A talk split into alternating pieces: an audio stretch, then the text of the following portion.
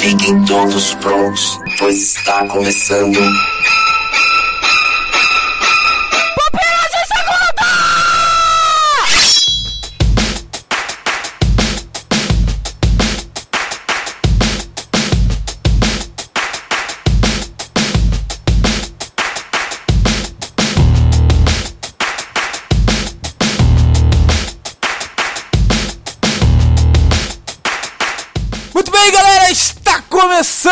Mais um Pupilas de Segunda. Eu sou o Leonardo Agrelos e tô com uma sensação de déjà vu. E juntamente comigo está Thaís Xavier, de novo! e também lá do sertão dessa esfera podcastal, Samuel Santos e eu vou bulir, eu vou bulir, bulir com tu, eu vou bulir. Cara, esse pessoal do Nordeste é dançante, né, Thaís? O Nito não. Ah, não, o Nito. O Nito é do Nordeste? É, ele é baiano. Caraca, tan, Não, explosão, explosão. O Nito foge dos estereótipos. É, totalmente. Ele dança forró? Cara, o Nito nunca dançou na vida nada. Nada. Não, porque o nordestino, ele sabe contar piada e ele dança forró. É assim que a gente funciona aqui. E no capão aqui de Juazeiro, é assim.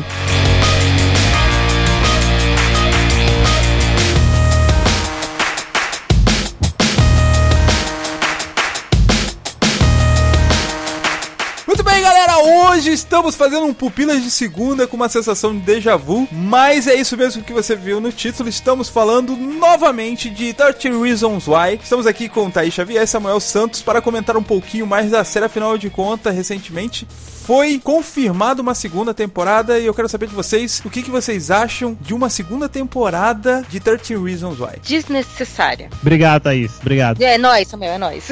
Bate, bate. Hi-fi de longe. Hi-fi. Totalmente desnecessário. Porque vai falar o quê? Vai ser só o julgamento e mostrando lá, confirmando se o menino lá morreu ou não. Eu acho que até pode ser boa a segunda temporada, mas a história, pra mim, foi- fechou, entendeu? Por mais que deixou algumas coisas em aberto, são coisas que a gente fica pensando depois, entende? Não, não precisa ter resposta pra tudo. Eu gosto desse negócio de eu, eu imaginar o que deve ter acontecido. Então, o arco pra mim fechou. Já sei porque a menina morreu, já sei o que aconteceu, e tá lindo assim. Mas, A pergunta que não quer calar: o próximo seriado vai ser em vinil? seria uma boa, né? Como é que o cliente vai carregar isso na bicicleta dele?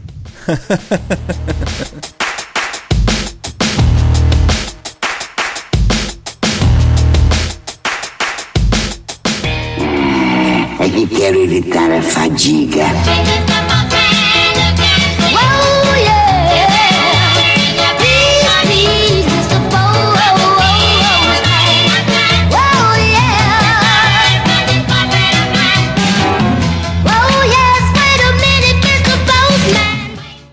Fazer esse podcast aqui porque muitos comentários tivemos lá no site em relação a esse podcast, a essa série, que parece mexer bastante com a gente. Afinal de contas, cara, eu acho que eu até mencionei isso no cast, vocês podem até concordar ou discordar, fica a opção de vocês, mas eu acho que a adolescência, ela é a época mais intensa que a gente passa, né? Onde tudo é muito forte e tal. E nós, como adultos que queremos ser joviais, tentamos filosofar sobre essa época, né? Por isso que tem, eu acho que tem uma porrada de comentário sobre 30 Reasons Why. Eu Cara- nunca vou tentar falar o nome dessa série em inglês pra não passar vergonha aqui. Eu só acho que se ela fosse no Brasil e gravasse em Minas, era 30 Reasons Why? Ah, esse Didi Ai, Mocó, é. viu? Samuel Souza é o Didi Mocó dos Pupilas e Braços. Cara, mas aí, deixa eu perguntar pra vocês assim, já que não participaram no cast, como é que foi a experiência de vocês vendo a série? O que, vocês sentiram? Gostaram da série? Eu gostei muito da série, por mais que eu concorde com o Nito que a série é lenta, sabe? É um pouco arrastada. Ela podia ter se resolvido na metade. Só que eu tive muita empatia pela Hannah. Eu acho que, não sei se é por ser garota e lembrar de alguns acontecimentos na adolescência, mas lembro de, de fatos, tipo, nomezinho que foi parar naquelas listinhas bestas de escola, sabe? E essas coisas mexeu comigo porque eu participei de muita coisa ali que ela participou. Principalmente nos últimos episódios, foi bem tenso e tenebroso pra mim. Ô Samuel, Foi. A Thaís falando, né? Não, eu tive uma empatia com a Hannah porque eu e ela éramos muito bonitos na adolescência. e aí eu passei por tudo aquilo, entende? Aquele negócio de beleza, top list. Ah, Não, o interessante é porque eu não me enxergava bonita. Hoje eu me enxergo uma pessoa bonita, in- independente da sua opinião sobre a minha pessoa, que isso não me interessa mais. Mas na minha adolescência, mas na minha adolescência eu era zoada na escola porque eu era criança na época que todo mundo era adolescente, entendeu? Então eu era cabelo despenteado, eu não apertava o uniforme da escola como as menininhas pra mostrar o corpo porque eu era uma magrela, eu não. Então fui desenvolver isso muito tarde. eu lembro que você tinha um papo de ser meio skatista, andar que nem mano, andar com as calças do seu pai, um negócio assim, não é? As calças folgadona. Thaís vai ficar 8, já tô vendo tudo, já vi tudo. Como é que era essa época aí, Thaís? Eu andava de skate, mas eu andava com as calças. Na época era calça big. Meu pai comprava minhas roupas e ele ia na seção masculina. E eu juro que eu adorava aquilo. E as calças folgadas, cabia muita coisa. As camisetas era folgada, era confortável. Então pra mim tava tudo sossegado. Mas aí, você vivia numa escola de mano ou isso era difícil pra você? Eu vivia numa escola pular. Eu não sei se isso tá atrelado à menstruação, mas eu menstruei muito tarde, eu menstruei já com 16 anos. Então o meu corpo dem- demorou muito pra desenvolver, entende? Então nessa parte do ensino fundamental, eu era realmente uma moleca. Eu, eu era magrela, e aí todas as meninas já falavam de beijo. Eu fui beijar com 14 anos de idade, eu era muito zoada porque eu era BV. Eu fui conhecida, muitas pessoas à minha volta achavam que eu era lésbica porque eu era muito masculina na. Eu tô fazendo aspa aqui isso com a mão, porque aqui esse negócio de masculinidade e femini- feminilidade é imposto pela sociedade, né? Mas eu, eu fui muito zoada por muito tempo, assim, por não ficava com menino, era muito, muito raro beijar quando depois dos dos 14 anos, não saí beijando vários, entendeu? Então as pessoas me zoavam porque eu não enquadrava no quadradinho bonitinho dela. Então eu realmente fui muito zoada no meu ensino fundamental. E como é que a Thaís se sentia? Então, em um cast que eu participei, acho que foi o primeiro cast que eu participei no Pupilas em Brasa, que é um cast que só tem meninas do Little Stitch. Lá eu falei bastante sobre isso, mas é no meu ensino fundamental, tá, gente? Ensino médio já, já foi melhorzinho, que era escola particular. Então era menina pobre no meio de um monte de gente que se achava rico. Pelo menos a minha visão disso, né? O pessoal às vezes achava a mesma coisa, sofria as mesmas coisas que eu, mas eu tava fechado no meu mundo. Mas eu cheguei a fingir que fazia lição no intervalo, porque eu não queria ficar no intervalo sozinha, entende? Era os negócios assim. Eu, eu até falei com o Samuel que hoje a gente tava conversando à tarde, e eu falava que quando vinha uma- um colega da minha classe na mesma calçada que eu, eu fazia questão de atravessar porque eu era muito tímida. Mas eu também não sei se ele ia vir me dizer oi ou se ele ia me zoar, e eu queria evitar as coisas. Então eu simplesmente não conversava com ninguém que eu pudesse evitar. Então eu, eu também evitava as pessoas com medo. Aqui no Ceará a gente chama essas pessoas de Dulce, É, eu era Dulce. Eu ainda sou Dulce. Eu sou uma doce, na verdade. porque é a abreviação de do sítio. Ei, do sítio. Bom, galera, isso aqui, como é o Pupilas de Segunda, a gente pediu lá no grupo do VIP do Pupilas em Brasas pra mandar os áudios pra gente de como foi a experiência. A gente vai ouvir o primeiro áudio aí do nosso querido ouvinte, Matheus Zago, falando aí o que, que ele achou, como é que foi a época dele na escola. Então, pessoal, meu nome é Matheus Zago e para fazer parte dessa segunda parte do podcast do 30 Reasons Why, eu vou falar um pouco sobre experiências que eu tive relacionadas ao bullying e que estão dire- diretamente ligadas à série. Desde pequeno, é, quando eu comecei a minha vida escolar, eu era muito, muito gordinho. Gordinho para ficar fofo, o jeito de falar, porque eu era bem gordo. Mas como no começo eu ficava mais em casa, não via problema nenhum nisso. E nem meus amigos, naquela época era normal também, criança e tudo mais. Só que como todo mundo sabe, conforme vai passando o tempo, é, as pessoas vão, de certa forma, amadurecendo, crescendo tudo mais, vão vendo padrões de beleza e enfim. Aí começam as comparações. É, a partir do quinto ano por aí, começou a pior parte da, do meu, da minha vida escolar. É a parte que você começa a ver menininhas, sentir alguma coisa, a parte que você começa a olhar para o seu corpo, ver que você é diferente.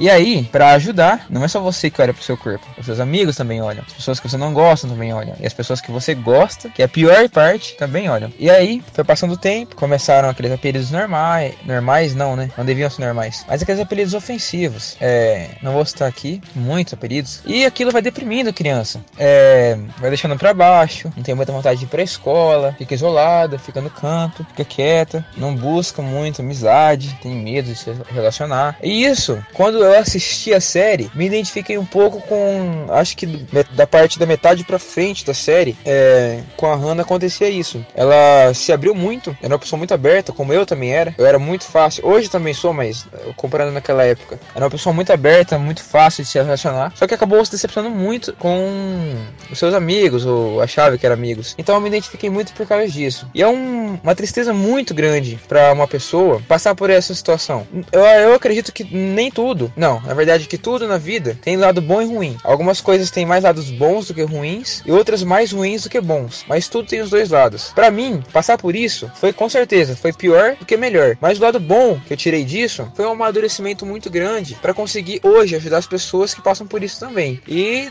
levar na brincadeira. Chega uma época do, do bullying, chega uma, uma época que algumas pessoas reagem de um jeito, outras de outro. Eu reagi do jeito que não dou moral mais. E aí acaba que as pessoas às vezes desistem, ou enfim. Mas acho que 90% não conseguem lidar dessa maneira. E sofre, e chora, e passa por problemas muito graves. E é problema em casa, é problema na escola, é problema nos lugares que frequenta. Porque a pessoa, depois, que começa a ser taxada de alguma, alguma forma, algum tipo de bullying, ela, onde quer que vai, de certa forma, vai se sentir daquela maneira. Por mais que ela não seja aquilo, as pessoas insistem tanto naquilo que ela acaba acreditando que ela é. Esse é o problema do bullying. Então, depois de um tempo, fui emagrecendo e tudo mais, e passou a época do bullying. Tive problemas em casa, enfim. Essa é mais a minha história do bullying. Eu, digamos que não passei por tanto bullying assim. Foi muitos anos, muitos anos. Acho que foram cerca de 5, 6 anos seguidos. Mas, como eu disse, eu consegui superar. É, a partir do terceiro, quarto ano, já superei. Não gostava do meu corpo, era muito satisfeito com isso, mas consegui mudar. Reagi de uma maneira boa e hoje consigo ajudar as pessoas em relação a isso. Em relação à série, eu achei um exagero. Por que, que eu achei um exagero? Talvez porque eu consegui superar e não, não concordo que a Hannah não tenha conseguido, não tenha buscado ajuda, enfim. Eu achei um exagero. Posso estar errado? Posso. Mas algumas coisas foram bem pesadas na série mesmo. Coisas que nem imagino acontecendo comigo. Só que conheço pessoas que também passaram por isso. Então temos que ter que encontrar um equilíbrio nisso. Mas a minha opinião é essa. Eu critico a série, eu não acho a série um- uma boa influência, e é essa a minha história.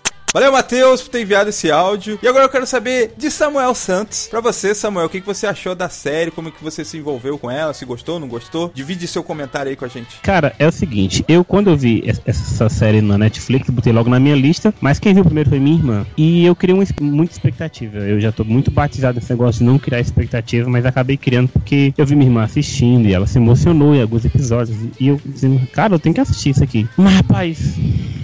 É, eu não sei se é porque na minha adolescência eu não passei por muitas coisas assim, por isso eu tenho medo às vezes de expressar opinião sobre essa série, porque às vezes pessoas passaram por isso e pra elas foram importantes, sabe? E como eu levei de uma outra forma, talvez a pessoa fique dizendo, ai, você não deve falar isso, você não viveu. Cara, eu vivi muitas coisas assim de apelidos, de brincadeira. Aqui no Ceará, bicho, as coisas são diferentes, muito diferentes, muito diferentes. Porque é o seguinte, o bullying aqui, eu vou falar da minha época, não sei como é hoje, mas o bullying aqui é levado de uma outra forma. Eu até vi PH Santos falando disso uma vez, ele, e ele disse assim, cara, aqui no Ceará não tem bullying, porque acaba que a gente mesmo faz as piadas com a gente e com outro amigo, e às vezes briga e, e discute, mas dois dias depois estão se falando. Eu acho que a gente leva o bullying de uma maneira diferente aqui, sabe? E por isso que eu acho que algumas coisas que eu ficava vendo na série, eu ficava dizendo, cara, por que que tu quer ser amigo dessa galera então? Uma galera chata, depois de uma certa me- metade da série, eu já tava começando a ficar com raiva da menina. Aí a série, eu vi até o final,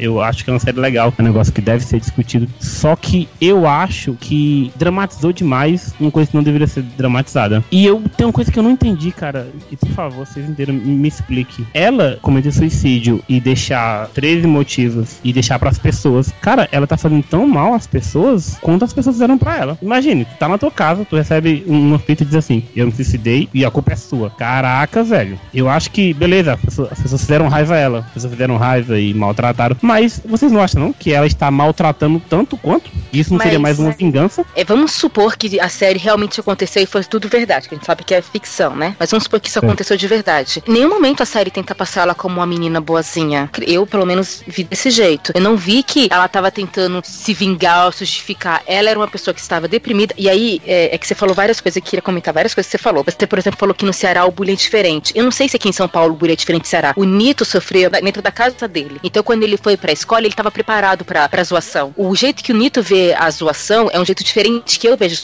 a zoação, entendeu? Eu tive muita dificuldade pra lidar com isso. Então, acho que é isso que a série tá querendo passar. Pessoas diferentes enxergam de modo diferente as coisas. Então, coisas que é pequena pra você, pra ela era muito importante, era muito grande. Então, eu vi vários desses comentários. Poxa, não era motivo pra se suicidar. Não existe motivo pra suicidar. O problema é o sentimento que a pessoa tem. E aí, esse negócio da vingança, ela só é uma adolescente perturbada que cometeu decide resolver gravar uma fita. Ela não é uma boazinha ou tava tentando se vingar. Eu acredito, pelo menos com as pessoas que eu conversei, conversei com um bocado de gente, eles estavam tratando ela como a vítima, entendeu? Sim, porque ela que morreu. Ah, sim, mas por exemplo, olha só, o Clay, cara, sofreu muito, muito, muito, muito por saber, meu Deus, a uma pessoa tirou a vida por minha causa. Quando fui olhar a fita, cara, ela disse que não foi por causa dele. Cara, eu fiquei tão revoltado com ela isso. Porque como é que o cara espera ali 11 fitas pra ouvir a dele e, e ele ficava mal por saber que, que foi culpa dele. E quando ele vai ouvir, ela diz: a culpa não foi sua. Ela fala que a culpa não é dele, mas ele se sente culpado. E ele fica na bad durante os outros episódios também. Olha só, a fita diz assim: se você está ouvindo essa fita, você é um dos porquês. Ponto final. Se o Clay fosse tão deprimido quanto ela, o Clay tinha se matado sem antes nem ouvir a fita dela. Mas aí que fica a grande lição da parada, do que o porque o Clay ele percebe uma coisa que a gente está desconsiderando na conversa. O Clay ele percebe que o que era mais importante são os sinais. É isso que você está comentando, de que cada pessoa ela reage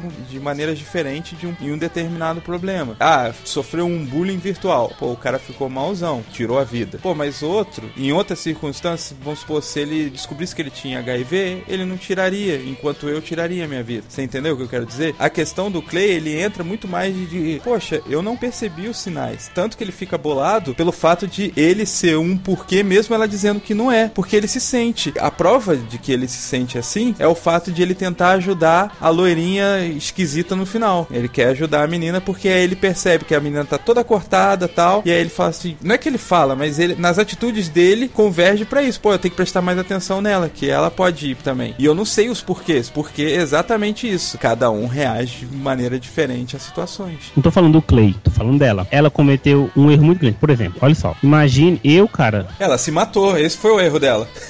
Não, não, Isso é não, um não, erro não. muito grande. O erro que eu digo. é, Olha, imagine você no lugar do Clay. Aí diz, ó, você foi um porquê do que eu me matei. Cara, imagine como é que você ia ficar. Aí quando você vai ouvir sua fita, você descobre que foi pegadinha do malandro. Você não é um porquê. Pra que isso, cara? O cara ficou tenso, o cara sofreu, o cara apanhou de outras pessoas. Pra na hora que ele vai ouvir a fita dele, ele descobrir que ele não é um porquê. E ela disse que ele era um porquê no começo. Cara, eu achei isso de uma sacanagem muito grande. Talvez porque eu já tava saturado da menina, sabe? Eu acho que isso é um porquê também. Eu já tava muito saturado dela. Ninguém concorda comigo, é mesmo? Não. E na verdade, Samuel, o que você me fala me assusta, porque eu acho que esse parte vai até tirar pro cast. Pra mim, a Hannah é uma grande vítima de, de várias coisas no, no sistema da, da é adolescência, sabe? E aí a gente pega e, e pegar, assim, ela é uma garota problemática. Em nenhum momento a série tenta passar ela, como eu já falei, como uma garota bonitinha, boazinha, nada disso. A série até fala que ela é contraditória em algumas vezes. Inclusive é um argumento em relação à própria fita do Clay. Porque, ah, ele não é um porquê, mas ele está lá na fita. E ela disse que não é. Ela é contraditória no, no decorrer da série inteira. O pessoal fala, ah, ela fala a verdade, mas será que é verdade mesmo? Será que é mentira tal? Ela fica, fica nessa dualidade. Então, ela não tivesse mandado a, a fita pro Clay, cara. Mas é uma série baseada. Vamos fi- como fingir que é uma coisa aconteceu. Se eu fosse um adolescente, você acha que eu seria coerente no que eu tô falando? Eu falo uma coisa amanhã e amanhã já tô pensando completamente diferente. Ela não, ela não, não falou as fitas num dia só. E ela era uma adolescente. É, uma- é inconstante. O sentimento dela tava inconstante. Ela era uma pessoa confusa. Ela era uma pessoa que precisava de ajuda e não julgamento. E tem um lance do desabafo também. Quando você desabafa, você vomita um monte de coisa. Por mais que tenha sido tudo organizadinho ali da cabeça dela de gravar fita por fita tal, é, rola o lance do desabafo, cara. Eu entendo sua, sua frustração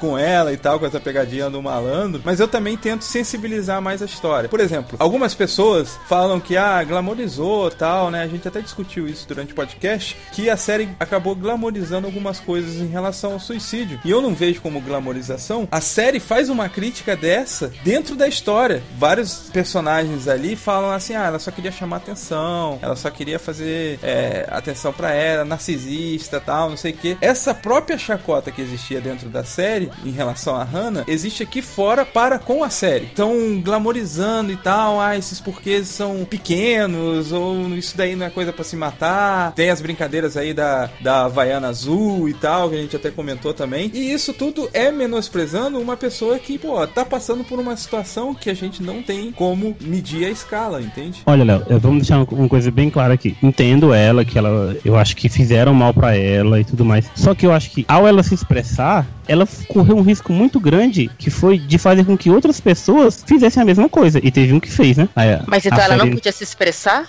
Mas pra colocar outra pessoa em risco? Ela não sabia que ia colocar a outra pessoa em risco. Do mesmo jeito que o Clay não sabia que as atitudes dele não ajudavam uma pessoa. Do mesmo jeito que o Alex não percebeu que colocar o nome dela em uma lista estava prejudicando uma pessoa. Muitos ali fizeram coisas erradas sem perceber que estava prejudicando outra pessoa, incluindo a Hannah, que era só mais uma adolescente. Chegamos aí num- numa coisa que nós- que nós concordamos. Nada justifica, tipo, foi ruim que fizeram pra ela, não de- deveria ter sido feito. Só que ela chegou num ponto que ela começou a devolver pras pessoas. Cara, ela disse pra uma pessoa: Você foi o porquê de eu me matar. O cara poderia ter se matado aí. Eu entendo isso daí. Ali muita gente tinha problema. Na verdade, ali todos tinham problema. É, não tem herói essa série. Exatamente.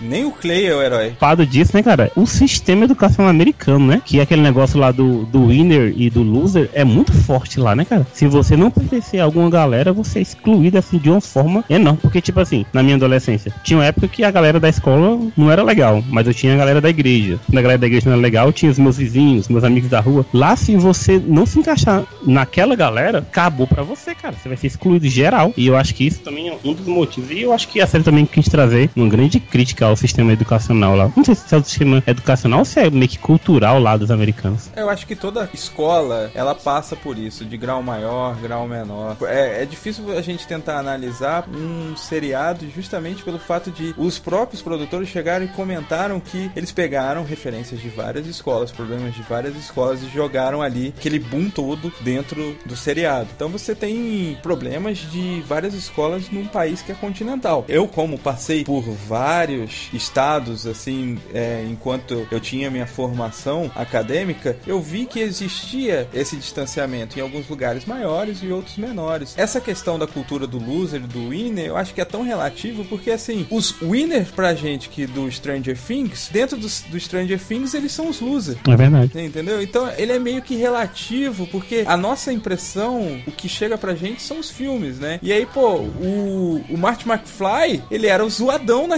turma, cara. E ele era super descolado. Ele era o winner, entendeu? E os outros eram o loser. Então é tão relativo. É, Eu acho difícil a gente é, conseguir ter uma noção de como realmente é uma escola americana. A Thaís teve a oportunidade de passar por algumas escolas, né? Ela pode dizer até melhor do que eu. Todas sobre- brasileiras, deixar isso claro.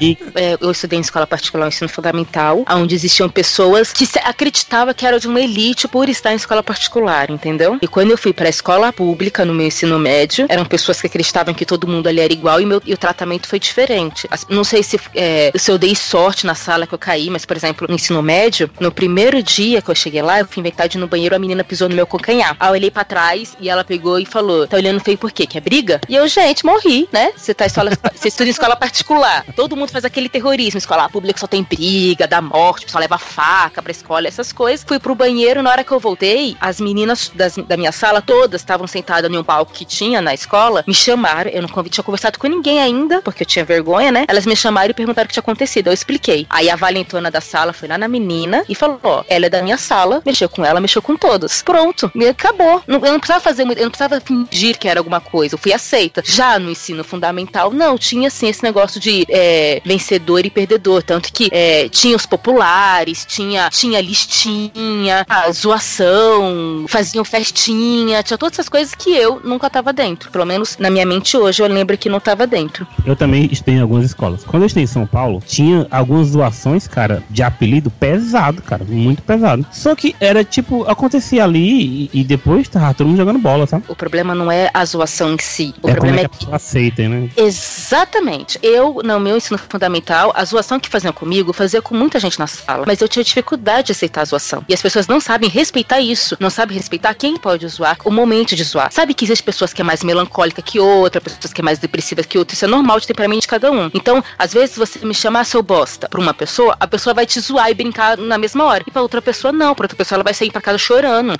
Vamos lá então ouvir mais uma experiência aí de um ouvinte mandou o áudio pra gente. Dilson, é com você.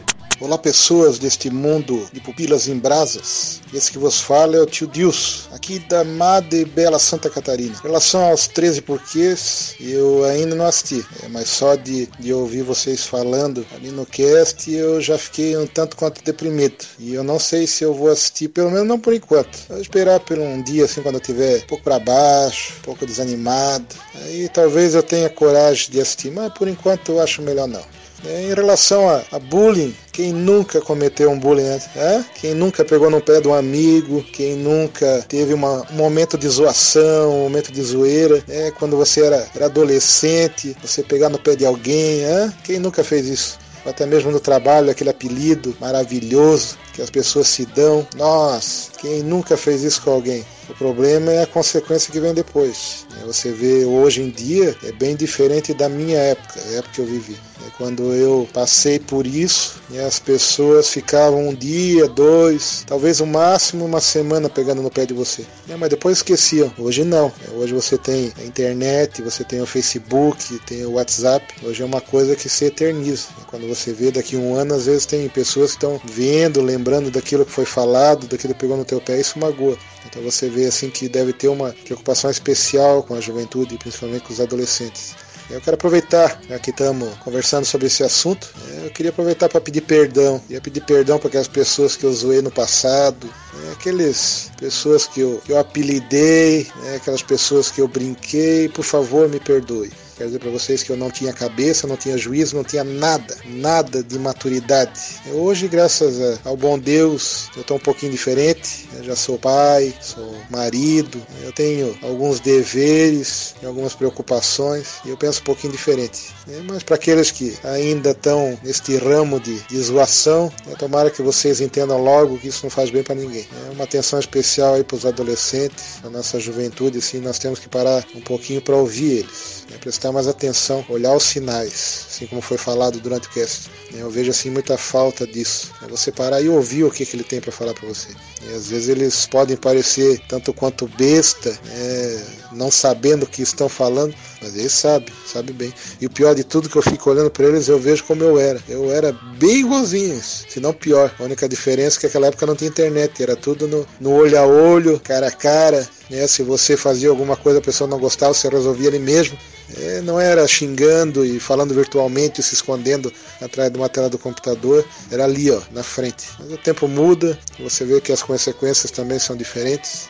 Então que a gente possa olhar para essas, essas, pessoas que a gente tem o costume de, de pegar no pé, de zoar, de apelidar, né, e saber que isso magoa. Tomara que tudo isso que foi falado através desse cast possa ter ajudado alguém a mudar isso, a mudar esse pensamento. Que vocês continuem nesse trabalho, nesse caminho. E vamos lá, vamos juntos para mais um cast do Pupilas em Brasas. Abraço! Valeu, Dilson, por ter mandado seu áudio, cara. Valeu por ter compartilhado sua experiência. Vamos começar aqui com o primeiro comentário de Lucas L. Souza. Fala pessoal do Pupila, sou fã do cast e escrevo para vocês pela primeira vez. Olha só! Oh! Desisti da série pelo fato de ser arrastada para é, ser é, cifrão, aquele ezinho bonitinho, ezinho bonitinho. Porém, o que? Deu pra entender, né? Porém, as discussões são pertinentes sobre questões de suicídio, tratada como tabu na sociedade. Senti a falta de explorar um pouco mais sobre o comparativo de adolescentes brasileiros e a cultura winner e loser norte-americana. Exploramos agora. É, pronto. Até onde assisti a série trata o suicídio de forma romantizada. Isso pode confundir seu público, pois os casos devem ser tratados como um alerta de saúde mental. Também falamos disso já aqui, né? Aí, Nito, em certos momentos do cast, você começa uma frase e termina com uma voz feminina te cortando. Estranho, deve ser a edição. Forte abraço a todos. Não é culpa da edição, porque que nós, populeiros, somos, somos mal educados mesmo. A gente atravessa, você não viu aqui, a gente um atravessando o outro, igual uma loucura. Mas melhoraremos isso nos próximos casts, tentaremos. Ela, ele falou dessa questão de, de romantizar. Existe um, um, termo na psicologia, efeito alguma coisa assim, que é justamente essa questão de romantizar um, um suicídio, assim, e que isso pode fazer com que pessoas venham fazer a mesma coisa por conta de ter romantizado dessa forma. Sabe? Pelo glamour. É, tem um nomezinho, cara, efeito voucher, voucher, uma coisa assim. Não.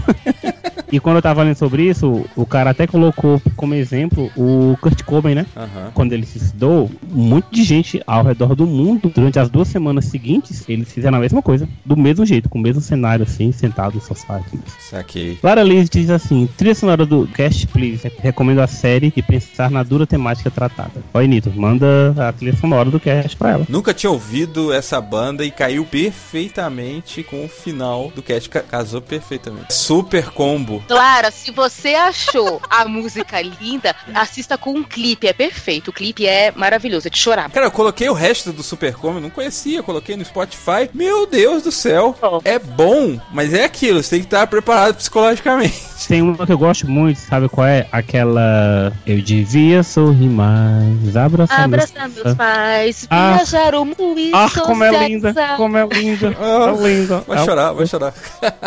É linda, mulher, é muito linda. Próximo comentário, Juliana. Não colocou o sobrenome aqui, tem tantas Julianas. Bom, de qualquer maneira, aparece lá no grupo do VIP do Pupilas. Pra gente poder conversar mais, Juliana. Bom, ela começa dizendo assim: tem uma mulher que corta demais os participantes, começando pelos 7 minutos. Acredito que todos tinham muito a dizer e eu gostaria de ter ouvido mais a opinião deles, incluindo da Késia, que teria muito a dizer devido à sua profissão. Nós tentamos entrar em contato com a Késia para também estar aqui participando desse spin-off do Pupilas em Brasas, né? Esse B2 aqui especial sobre a série, mas infelizmente ela não pôde estar resolvendo problemas de saúde, Juliana. Mas a gente sim, a gente queria que ela tivesse mais, conversado mais, até porque a Késia, ela foi conselheira tutelar em uma cidade onde tem muito índio, por exemplo, né? Então tem muitas histórias que elas fogem completamente da nossa realidade. A adolescência do índio, você imagina que se a nossa adolescência já é um negócio complicado, imagina do índio que está saindo da cultura dele para ser incluída na nossa cultura. Imagina a loucura que é isso. Então ela tinha muitas experiências para compartilhar, mas infelizmente eh, ela não pode estar conosco hoje. Aos oito minutos, uma moça diz que nas primeiras sete gravações, os motivos que a Ana apresenta não são motivos para alguém se matar. Acredito que isso não deve ser dito em hipótese alguma, porque o, o que incomoda uma pessoa pode não incomodar a outra. E além disso, não sabemos o que está acontecendo na vida dessa pessoa, o que ela está sentindo e nem os problemas que essa pessoa está enfrentando. A gente comentou um pouquinho aqui também no primeiro bloco, justamente sobre esse. Eu acho que essa Juliana comentário. é a Thaís, não? Eu?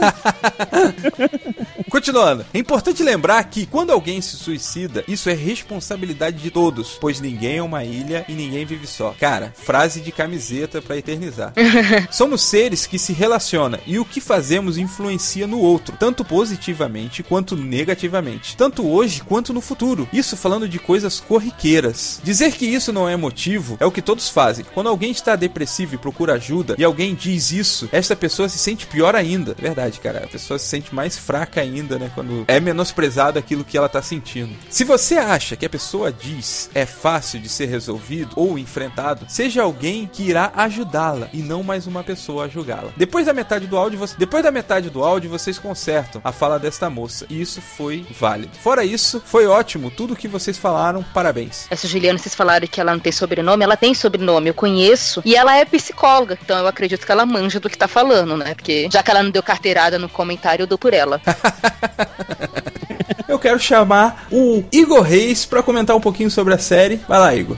Fala galera do Pupilas, aqui é o Igor Reis. Gostaria de agradecer o Léo por ter me indicado a série. Eu vi tudo durante a semana e no fim de semana eu fiz uma palestra no culto jovem da minha igreja sobre a série e sobre o jogo Baleia Azul também. Estilo Pupilas em Brasas. O feedback foi bem positivo. Agora eu não acho que a série deva ter uma segunda temporada, porque pra mim acabou ali. Tem gente que odeia pontas soltas, mas a vida é assim e poderia ser na série também. Eles formaram uma turminha que não me agradou. Parecendo aquelas da Warner, sabe? Tipo Flash, Arrow. Qualquer coisa que eles fizerem não vai chegar nem aos pés da primeira temporada. Eu sofri muito bullying na escola. Na verdade, eu tinha o meu personal bully. Esse cara me perseguiu desde o prezinho até o último ano do fundamental. Quando eu tinha uns 10 anos de idade, eu havia batido a testa em uma parede num retiro de carnaval e precisou dar pontos. Mas como nós estávamos em uma fazenda, longe da cidade, a enfermeira deu um jeito. Se passaram alguns dias e eu já havia voltado às aulas, estava bebendo água naqueles bebedouros de ferro, onde a gente precisa agachar para beber água. Então ele pegou a minha cabeça, bateu contra o bebedouro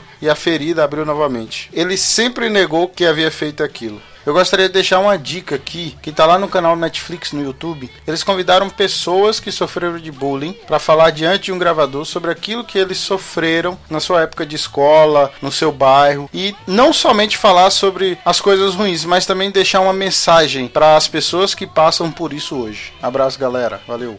Valeu, Igor. Igor sempre comentando com a gente aqui. Então, o Gui Salorinha bem diz assim: Realmente era a pior época. Passei por vários problemas em minha vida escolar. Eu sempre fui um dos alunos mais quietos da escola. Percebemos que a infância e a adolescência são períodos cruéis na vida de um indivíduo. Eu poderia descrever cada uma das perseguições que ocorreram na minha infância, mas seria longo demais. Sofri muito. Fui muito zoado nesse mesmo período, além de sofrer uma perseguição da escola. Eu sofria com meus pais, que sempre viveram à margem de uma separação. Imagine uma criança com um histórico deste? Meu Deus. Se eu não me pegasse a Deus, eu tenho certeza que eu poderia fazer uns 50 porquês. o tempo foi passando e só fui aprender a conviver com isso quando já estava no terceiro colegial. Mas até chegar a essa fase foi um período difícil. Observação: excelente série e recomendo a todos, desde que não tenha sentimento suicida. Observação 2: no colégio para piorar eu era bolsista e quando saí do colégio particular eu fui para um público, fui zoado de, de igual forma. Minha história bate quase com o do Gui. A única diferença é que quando eu fui para a escola pública parei de ser zoado. Eu fui bolsista também, então meio que bate também. Comentário da, da Rayana Souza, minha amiga ela. Muito bom abordar esse assunto de maneira saudável e profissional. O olhar empático e conscientizador sobre a série foi de grande valia. Abraço. A Rayana, cara, ela faz psicologia. O TCC dela é em cima desse assunto. Olha aí. Olha só que bacana. Ó, duas profissionais já, hein? O pessoal dá carteirada nos comentários. Gente, dê carteirada quando vocês comentar. Eu aqui, estudante de psicologia, eu que sou psicóloga, dá, dá na nossa cara. Eu compartilhei no meu Facebook. Sim, Léo, eu compartilho os pupilas. Olha aí, que beleza. Aí ela me chamou no bate-papo e disse que foi ouvir, ficou impressionado, gostou muito. Eu disse, cara, comenta lá no site tudo Que mais. legal. Que ia é. comentar. Um grande abraço aí. Valeu. Obrigadão mesmo. Aí Newton Medeiros fala: Olha, fazia tempo que eu não ouvi o Pupilas e fiquei surpreso pela qualidade técnica e principalmente da discussão. Abordar um tema espinhoso de forma magistral, ouvindo inclusive as partes mais afetadas. Aplaudo de pé. Quanto à trilha sonora, links, por favor. Essa música final é simplesmente fantástica. Caraca, o Show. Nito acertou filé, hein? Na música foi, foi. E a parte técnica foi do Nito. O cara mandou bem. Edição, Nito Xavier. Ele tá fazendo aquela carinha do Chuck Norris, balançando a cabeça dizendo sim, assim, né? Dando aquele.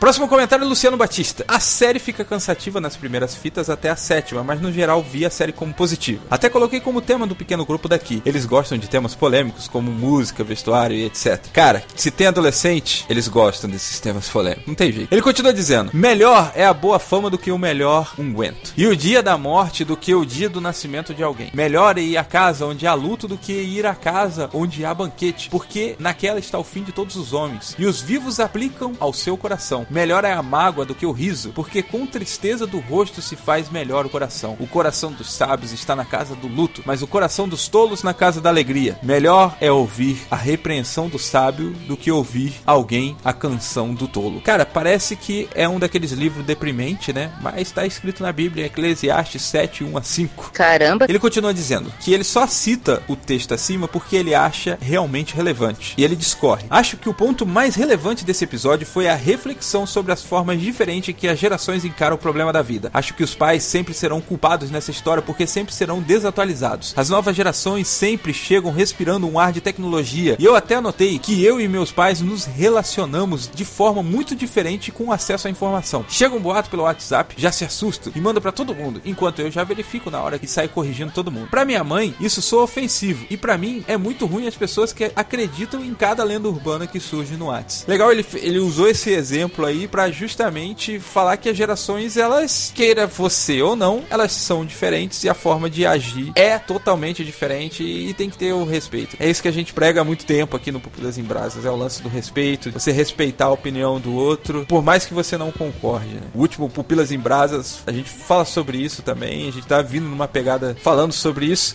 e o último, ele é bem polêmico por, por ser o sensei, por estar falando de transexuais, tá falando de um monte de assuntos que a maioria das igrejas igrejas evangélicas não gostam de comentar, mas a gente pegou essa bandeira junto com outros podcasts também de pregar pelo respeito, né? Próximo comentário é do Tawan. Ele diz assim: Quanto mais escuto sobre essa série, menos a vontade de assistir, de tão depressivo que parece. De qualquer modo, tem outra face extrema dessa questão de bullying, que não é o suicídio, e sim o assassinato. Columbine está aí para provar que tem quem tente matar os porquês antes de tentar se matar. Isso acontece vez por outra nos Estados Unidos. Mas o Brasil já teve o caso de um cara que entrou numa escola matando todo mundo que lembrava os caras que usavam ele na escola. Nossa, bicho, toda vez que lembro dessa história, eu... é tenso, bicho, essa história desse cara. A discussão que a série está gerando mostra que o suicídio pós-bullying está mais próximo do que geralmente se pensa. Será que um efeito Columbine também não está mais próximo a essa cultura atual do que imaginamos? Realmente, bicho, aquele cara, bicho, de, de que ele entrou na escola, eu, eu vi aqueles vídeos que ele fez antes, né? Ele falando por que, que ele ia fazer aquilo. Sei lá, não sei se é porque eu tava muito imerso nessa história. Eu, eu vi muita maldade nos olhos dele, bicho. Esse daí foi lá de Realengo, né? Que aconteceu aqui no Brasil, né? Sim, Léo. Eu tenho amigos lá em Realengo, eu liguei desesperado pra saber como é que eles estavam, se tinha algum parente na escola e tal, graças a Deus. Não, mas a situação foi bem tensa lá mesmo. Aldo Oliveira diz assim: Concordo que a série fica meio arrastada no meio da temporada com os porquê que não eram tão importantes. Isso foi um certo erro do roteiro pra mim. Não precisava de 13 episódios para contar a história de Hannah, até porque a história no livro passa em apenas um dia. O Clay ouve tudo de uma vez só. Também concordo que pessoas frágeis que estão passando por um problema não pode assistir sozinha, mas todos devem assistir porque a série é ótima e trata muito bem os temas abordados. Principalmente aqueles que são cristãos e falam tanto sobre amor ao próximo. Deve assistir porque é basicamente sobre isso a série toda. A história de Hannah e da Jéssica me lembrou do documentário Audrey Days no Netflix. Isso mostra o quanto isso é real. PS, a meia trilha sonora da série me fez lembrar de. É, eita, Stranger Things. Eu não sei falar os nomes da série em inglês, gente. Me... Stranger Things. Tu sabe como é que seria essa série no, no Capão Redondo, né? Como? Os bagulho doido. Deu me atrapalho o comentário, Samuel. Ai, é, me fez lembrar de. Eu não sei falar, gente. Peraí, como é que é? Stranger. Stranger. Aquele dos garotinhos que tem a menina psicopata. É isso aí, é Stranger Things. PS1. Quem assistiu a série dublado perdeu a, a linda voz do ator que interpreta o Clay. PS2 arrasou na música final, Nito. Caraca, eu acho que foi a melhor música final ever.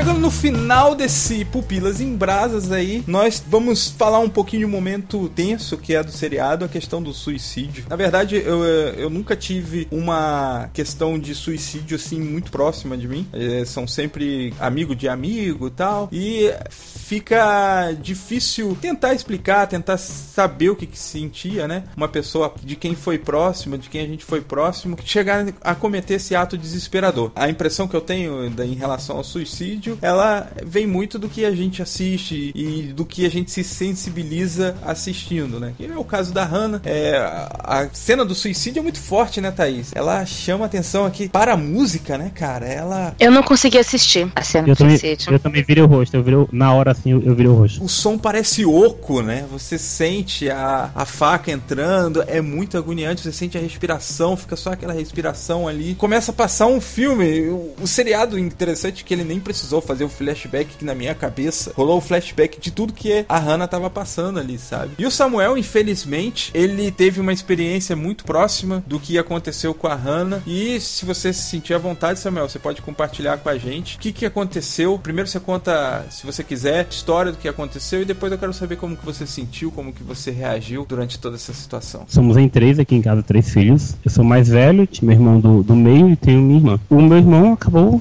cometendo suicídio ele era dois anos mais novo que eu. Dezembro passado fez cinco anos, então ainda é meio recente. Mas assim, foi uma coisa um pouco chocante. Eu fui ver a série por, por conta disso. É, foi um dos motivos que fui ver a série, porque achei que fosse me identificar, mas acabei que não e tudo aquilo que a gente já falou. Mas tem uma coisa que na série lembrou muito, assim, que foi a mãe da Hannah que viu ela, né, cara? Foi ela, foi a primeira que viu. E aqui no, no meu caso também foi da mesma forma, meu, quando meu irmão se suicidou. Minha mãe também foi a primeira pessoa que viu. Foi um negócio meio tenso, assim. E assim, cara, o que a gente se pergunta até hoje em casa é realmente é o porquê. Se você for ver, pelo menos pra gente, quem tá de fora, né? Não fazia sentido ele, meu irmão, ter feito isso. Porque, cara, ele, tipo, tava na melhor fase da vida dele, pelo menos aparentemente. Tava casado, ele tava no emprego que ele queria, filhozinho tava crescendo e tudo mais. Mas até hoje não sabemos, não ficou carta, ele não deixou nada, ninguém disse nada. E da mesma forma como ninguém percebeu o que é que a Hannah tava passando, né? Também a gente não percebeu o que é que meu irmão tava passando. Não houve sinais, não houve nada, Samuel, que vocês conseguissem. Assim, bicho, há muito tempo atrás, assim, meu irmão tinha se envolvido com drogas, assim, mas ele deixou ir, ele não estava usando mais, e ele estava voltando pra igreja, e estava num emprego bom, que ele queria, ele trabalhava com segurança privada, ele queria muito esse emprego e tinha conseguido. Cara, a gente realmente não, não sabe exatamente o, o que aconteceu. A gente cogita que pode ser que ele tenha voltado a usar drogas e, não sei, ficou com vergonha, não sei, ou ficou devendo pra alguém, alguma coisa do tipo assim. Mas certeza, certeza mesmo, a gente só o céu vai revelar. Sabe que eu tenho um- uma família que passa por esse problema com um dos filhos dele que tá sempre envolvido com droga, né? Então ele vai e volta. Ele, quando volta, ele atua na igreja e tal, e aí depois ele desmorona tudo e fica nesse looping, né? E isso daí, desde que eu conheço essa família, já faz mais de oito anos convivendo, vendo essa situação. E a grande preocupação é justamente essa, Samuel. A família tem medo de que a frustração do garoto de não conseguir sair ou de voltar, porque ele fica muito envergonhado, é justamente ele cometer esse ato desesperador. Verdade. E você não vê.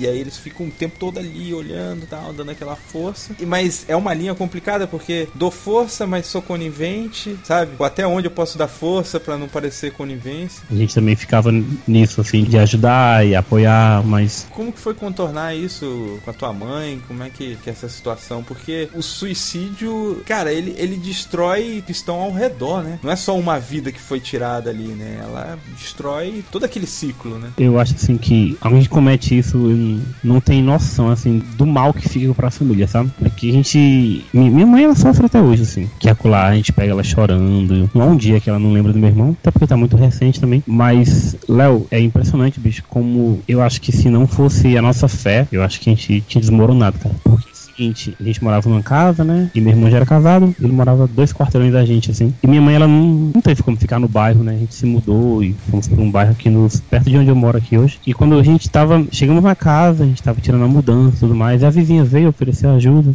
E minha mãe, ela, ela ainda precisa passar por algum tratamento pra superar isso 100%, assim. Assim, não sei se supera 100%, né? Mas tudo bem. Mas sempre que ela tem a oportunidade, ela fala, assim, sabe? Às vezes até com alguém que não conhece, assim, ela ge- geralmente fala. E ela tinha acabado de conhecer a vizinha, e ela foi, contou, assim, pra vizinha por alto. Cara, a vizinha que ela tava contando passou pela mesma coisa.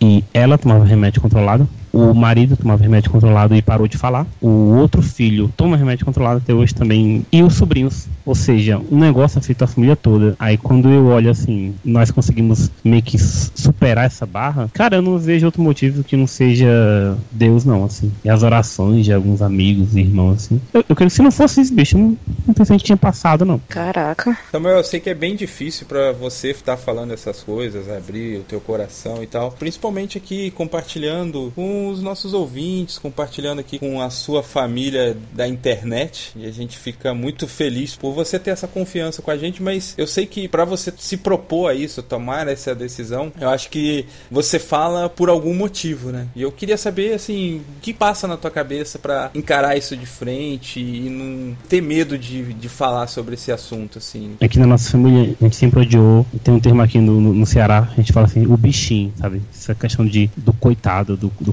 coitadinho, ah, o bichinho. E aqui a gente, gente sempre foi muito contra isso. E eu acho que o que faz é, é justamente a gente tanto não se colocar como coitado, como a gente ter esperança, cara, da ressurreição. Eu acho que é a única coisa, cara. Uma vez eu conversando com um amigo meu, muito amigo, Ramon, que também perdeu um irmão por acidente de carro. E ele disse que uma vez, conversando com um amigo dele, um amigo dele, ele perguntou ao amigo dele assim, cara, como é que vai ser se eu, che- tipo, chegar no céu, meu irmão não estiver lá? Eu me pego nessa mesma pergunta, assim. Mas a Bíblia, a Bíblia é o seguinte, eu tenho que estar lá, tem que estar lá pra ver isso e ver se meu irmão tá lá.